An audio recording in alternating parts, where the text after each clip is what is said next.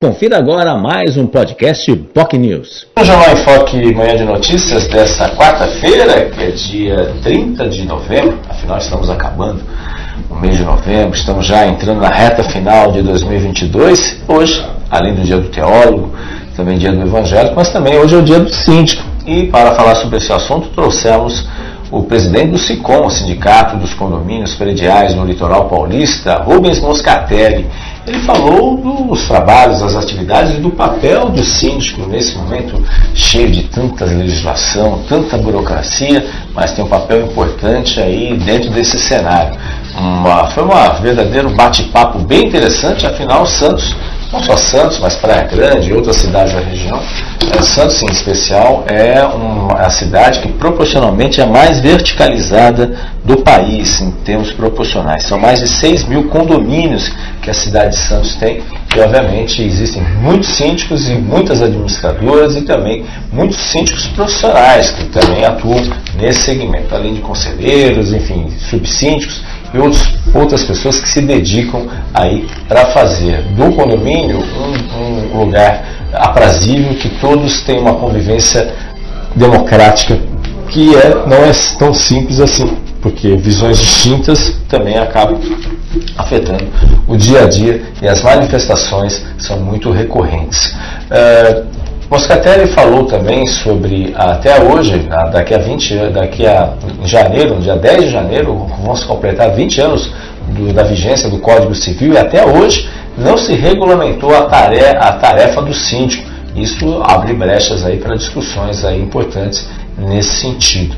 Falou também do papel do Conselho Fiscal, que não é simplesmente tomar o, tomar a gerência do papel do síndico, mas deve ser um conselheiro que possa apoiar e dar sugestões, né, dar sugestões efetivas para melhorias do condomínio. O conselho não tem o poder de uma assembleia né, e, obviamente, o, um síndico, especialmente um síndico que não recebe, um síndico abnegado, conforme o Rubens Moscatelli comentou, precisa ser muito ajudado. Ele tem o pensamento e ser um grande político, um grande articulador para o bem-estar coletivo do, da Assembleia. Isso que é o mais importante nesse sentido. Inclusive, comentou sobre o curso é, realizado pelo sindicato, pelo SICOM, de capacitação de síndico. É um curso que é realizado em dois módulos e é oferecido pelo SICOM. Quem tiver interesse, basta entrar no site do SICOM também nesse sentido.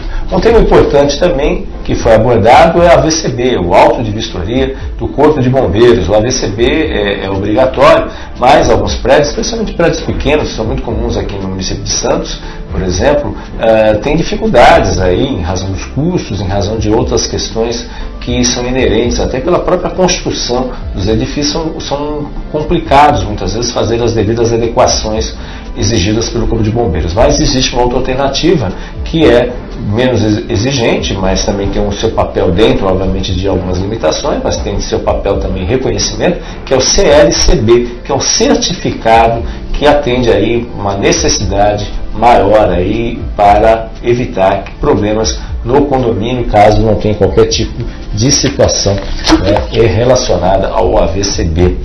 Moscatelli também falou também sobre uh, a questão de, de, como é que funcionam as procurações, que tudo tem que se basear no que está na convenção do condomínio. E as convenções muitas vezes precisam de dois terços dos, das pessoas presentes e nem sempre isso é possível. Então é um trabalho político mesmo para convencer as pessoas para poderem comparecer às reuniões do condomínio. Não é tão simples assim como aparenta ser. Né? Enfim, são desafios, são questões importantes que devem ser efetivamente colocadas em pauta.